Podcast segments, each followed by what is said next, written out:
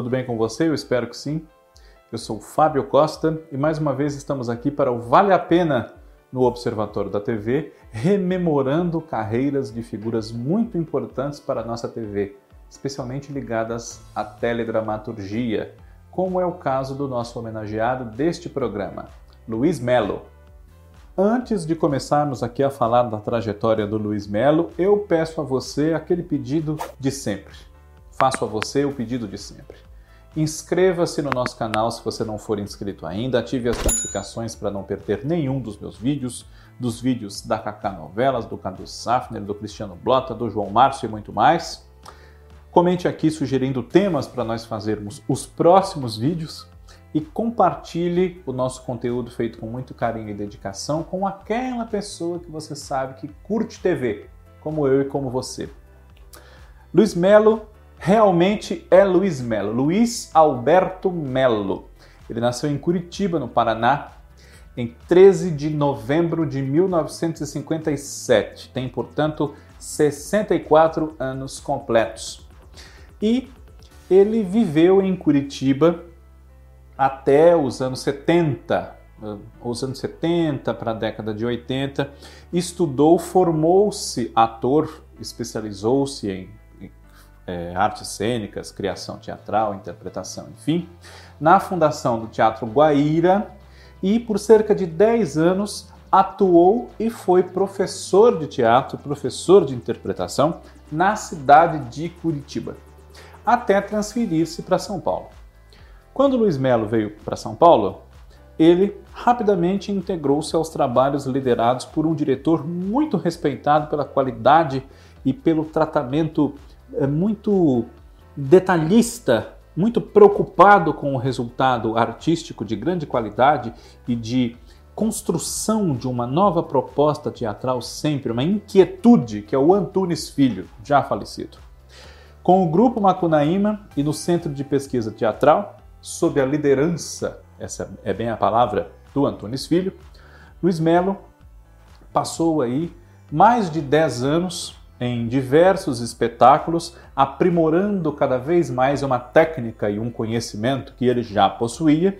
E entre as peças que ele fez com Antunes Filho, nós podemos destacar Trono de Sangue, que foi uma versão, uma recriação, enfim, do Macbeth de William Shakespeare, considerada pela crítica uma das melhores, se não a melhor criação de Macbeth aqui no nosso teatro moderno do Brasil. Temos também Gilgamesh, ou Gilgamesh, enfim, e, e também, entre outros espetáculos dessa mesma época na carreira de Luiz Melo, nós temos, eu anotei aqui para não errar e confundir com outras peças, uh, Paraíso Zona Norte, Nova Velha História e Vereda da Salvação, que é do Jorge Andrade.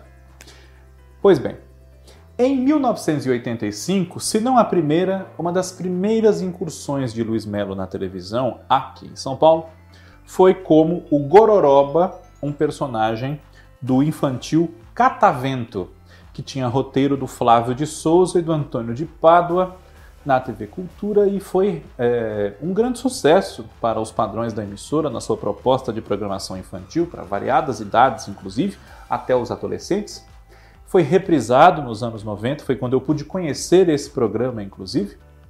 E é, Luiz Melo, até por conta da grande exigência que o trabalho com Antunes Filho impunha aos atores, manteve-se afastado da televisão por bastante tempo mas em 1995, depois de já ter ingressado também no cinema, no começo da década de 90, num filme chamado Desterro, e depois ele foi fazendo, até hoje já fez por volta de 15 filmes, entre outros, uh, além do Desterro, as versões para cinema de projetos feitos para televisão, como A Invenção do Brasil, e O Alto da Compadecida, no qual ele brilhantemente interpretou a figura do diabo, ali com Matheus Nastergaile, Maurício Gonçalves, Fernanda Montenegro, Lima Duarte, enfim.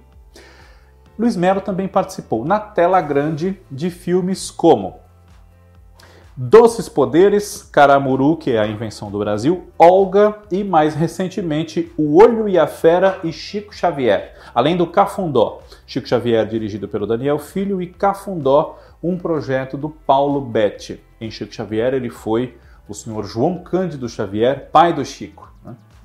E, embora já tivesse estreado no cinema e tido essa experiência na TV Cultura em televisão, Luiz Melo, até a metade da década de 90, manteve-se basicamente como um ator de teatro.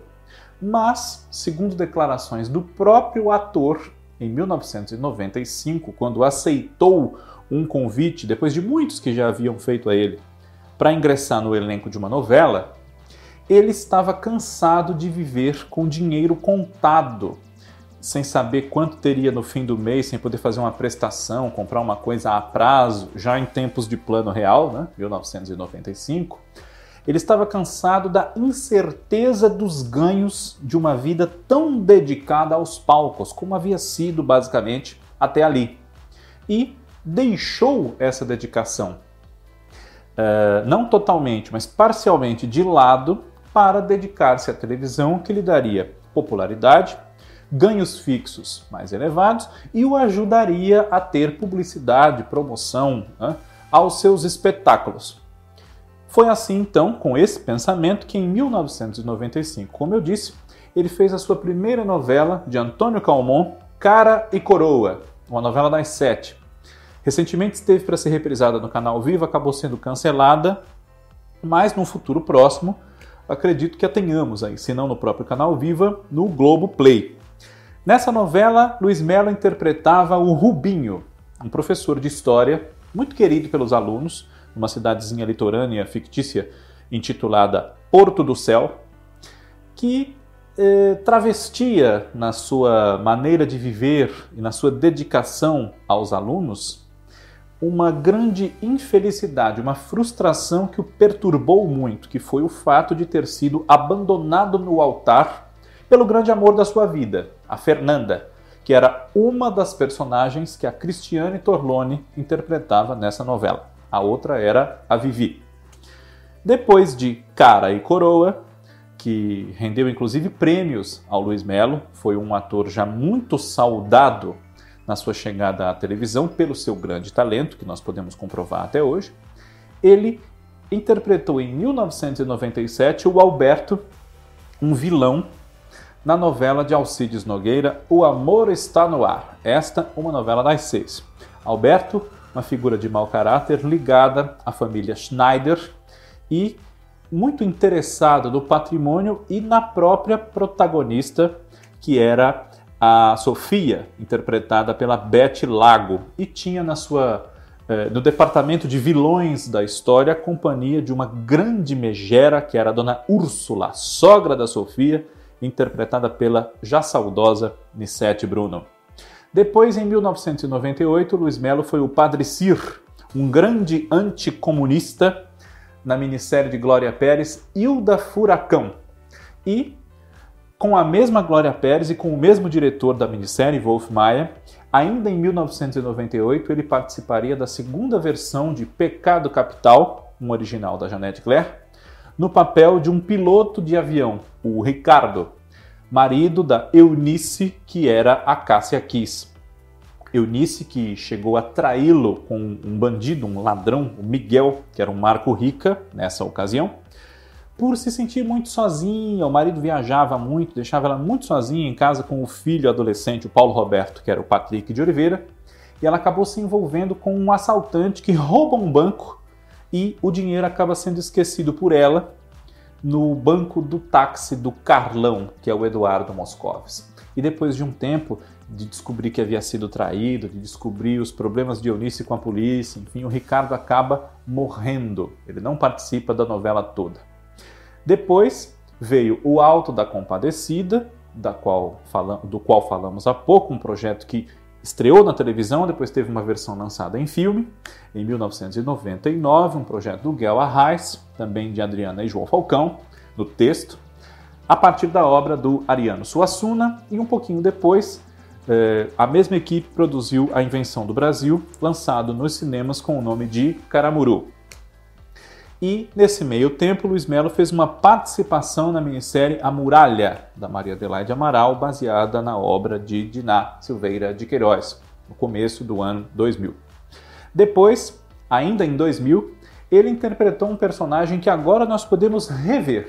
Nicanor Batista, um banqueiro muito rico, pai da protagonista feminina de O Crave a Rosa, a Catarina, que é a Adriana Esteves, nessa novela do Valcir Carrasco e do Mário Teixeira, livremente inspirada em A Megera Domada, de William Shakespeare. Mais uma vez, o Shakespeare, ele que é um ator eminentemente de teatro, né? Shakespeare é sempre uma presença muito marcante nos grandes currículos, e com Luiz Melo não poderia ser diferente. Né? O Batista vivia uma vida dupla. Por quê? Escondendo a sua condição de muito rico, fazendo-se passar por um caixeiro viajante, ele mantinha uma outra família. Era casado com uma lavadeira, Joana, a Tássia Camargo, e tinha com ela dois filhos. Depois, em 2001, houve uma pausa muito pequenininha entre O Cravo e a Rosa e outra novela com o Luiz Melo.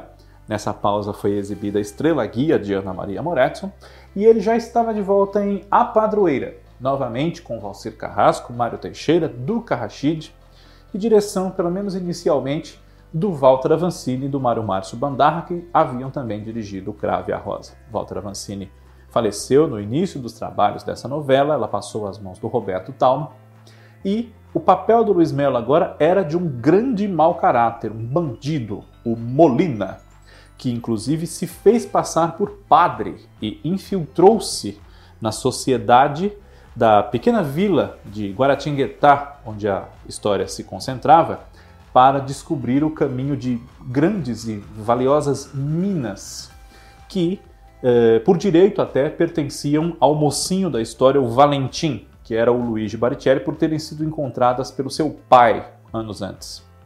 Depois de A Padroeira, Luiz Melo participou uh, em 2005 da novela América, de Glória Pérez, no papel de Ramiro, ligado à quadrilha que atravessava ilegalmente imigrantes na fronteira entre os Estados Unidos e o México uma dessas pessoas que recorreram aos serviços dessa quadrilha foi a protagonista da história, Sol, vivida pela Débora Seco.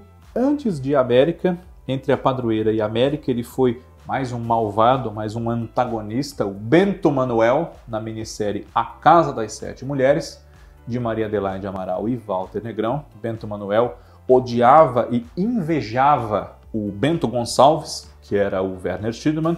Nessa história, baseada na obra da Letícia Wierchowski, e era apaixonado pela esposa do Bento Gonçalves, a dona Caetana, que era a Eliane Giardini. Em 2006, ele entrou um pouquinho depois do começo da novela, com a novela já encaminhada, Cobras e Lagartos, do João Emanuel Carneiro, no papel do Oran, o marido que havia deixado a esposa Silvana, que era Totia Meirelles, tia do mocinho da história, o Duda, que era o Daniel de Oliveira, e tinha um conflito a ser resolvido que gerou diversas cenas, tanto dramáticas quanto de humor na história. Ele gostava de se travestir e, vestido de mulher, atendia por Conchita. Antes dessa novela, Cobras e Lagartos, no início de 2006, ele viveu um personagem do qual a gente pode dizer minimamente que era asqueroso, uma pessoa detestável, odiosa, o Coronel Licurgo, na minissérie de Maria Adelaide Amaral e Alcides Nogueira, JK.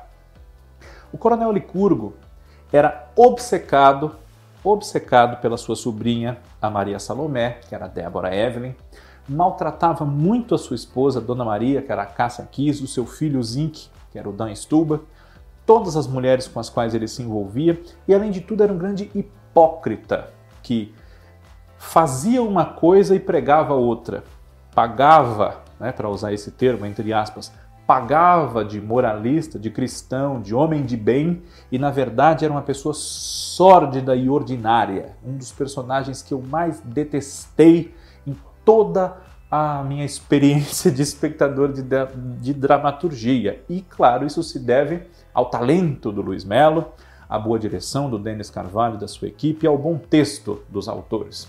Coronel Licurgo é um grande personagem, odioso, mas um grande personagem. Depois, em 2007, mais uma parceria com Cássia Kiss, casados novamente, mas agora ele oprimido por ela, em Eterna Magia, uma novela da Elizabeth Jean. Ela vivia uma vilã, uma bruxa, literalmente, a Zilda, e ele era o seu marido, um médico, Rafael, que no decorrer da novela se separava dela, enfim, queria um novo rumo romântico para sua história, ao lado da dona Loreta, que era a Irene Ravache. E depois, eh, Luiz Melo participou da minissérie de Agnaldo Silva, Cinquentinha, em 2009, como Dr. Joaquim, responsável pelo cumprimento do testamento de Daniel, o José Wilker, personagem que deflagra toda a trama dessa minissérie, aparece depois de morto para todas as mulheres da sua vida, enfim. E nos últimos anos, o ator continuou ganhando papéis de muito destaque na televisão, como, por exemplo, uh, Oséias, o banqueiro, em Morde a Sopra, do Valcir Carrasco, em 2011, uma nova parceria com Valcir Carrasco na pele do juiz Gustavo, um grande corrupto, um dos alvos da vingança da Clara, que era a Bianca Bin, em O Outro Lado do Paraíso, entre 2017 e 2018, e com o mesmo Valcir Carrasco um papel de sucesso popular, o Atílio, que depois de perder a memória assume a identidade de Gentil e, embora fosse casado com a Vega, que era a personagem da Cristiane Tricerre, em sua nova vida envolvia-se romanticamente com a Márcia, ou no seu tempo de chacrete, TT Para-Choque Para-Lama, que era a personagem da Elizabeth Savala na novela Amor à Vida, de 2013. Fora esses trabalhos, nessa década de 2010, Luiz Melo também esteve em Além do Tempo, no papel de Máximo, nas duas fases com o mesmo nome, a exemplo de outros personagens da história, quase todos. Né? Essa novela da Elizabeth Jean, em 2015, uma novela muito boa, um sucesso da faixa das seis. E a, a, o ator, entre uma novela e outra, entre um filme e outro, nunca se afastou do teatro, da atividade de ensinar, de incentivar a criação teatral, a criação artística como um todo. Na década de 2000, ao lado dos seus amigos e companheiros de profissão, a Nina Inoue, Nena, aliás, Nena Inoue e Fernando Marés, ele fez no Paraná, sua terra natal, o Ateliê de Criação Teatral. Na sua trajetória de teatro, ele já ganhou os prêmios mais importantes possíveis, como Molière, Shell, Mambembe, Qualidade Brasil, e nos últimos anos tem se dedicado também a um projeto que coroa essa trajetória de tantos anos de paixão pelo teatro e pelas artes no geral, que é em São Luís do Purunã, para não falar errado o nome da cidade, essa é uma cidade paranaense, o Campo das Artes, que é um espaço convidativo, a exemplo de outros em outros países, para que figuras de outras cidades possam ir até lá para estudar, para criar, para se apresentar e nós, o público, para assistir às criações artísticas em dança, em música, em dramaturgia, enfim, dessas é, pessoas dedicadas, apaixonadas pela arte no geral, como o próprio Luiz Melo, pai dessa ideia. O campo das artes foi gestado com muito carinho ao longo de vários anos e agora já é uma realidade. Então vamos todos conhecer assim que possível. Né? O Paraná, para mim que estou aqui no Sudeste, é perto. Então é um pouco mais fácil até. Mas Tendo a oportunidade, vamos todos conhecer e coroar mais essa iniciativa do Luiz Melo, que é um ator realmente muito interessante, com essa capacidade de nos fazer odiá-lo tanto ou gostar dele em cena, mesmo num papel que gera alguma controvérsia, como é o caso do personagem que ele interpretou em 2016 na novela de Walter Negrão, Susana Pires e Júlio Fischer, Sol Nascente. Ele interpretava o seu Kazuo, né? salvo engano da minha parte, que era japonês, de ascendência japonesa, era japonês, tinha uma filha adotiva, a nossa protagonista, mocinha dessa história, a Giovanna Antonelli Alice, né? e gerou muita controvérsia na época o fato de que o Luiz Melo, que não tem essa ascendência oriental, foi escalado para interpretar esse papel. Além da própria Giovanna Antonelli, que não era japonesa de nascença, mas estava ali ligada aos hábitos dos japoneses, pela sua criação por esse pai adotivo, enfim. E como eu, descendente de orientais, muitas pessoas vieram me perguntar, né? Eu sendo um descendente de orientais, muitas pessoas vieram me perguntar, o Fábio, o que, que você acha disso, né? E são muitas questões que envolvem esse tipo de escalação. Mas se existe alguma culpa, digamos assim, em um fato como esse, não dá para condenar de outro lado o ator que aceita interpretar o personagem, que não foi a primeira vez, inclusive, Ednei Giovenazzi, outro grande ator, interpretou um japonês também, um tintureiro chamado Yamashita, em outra novela do mesmo Walter Negrão, que foi a próxima atração, no começo dos anos 70.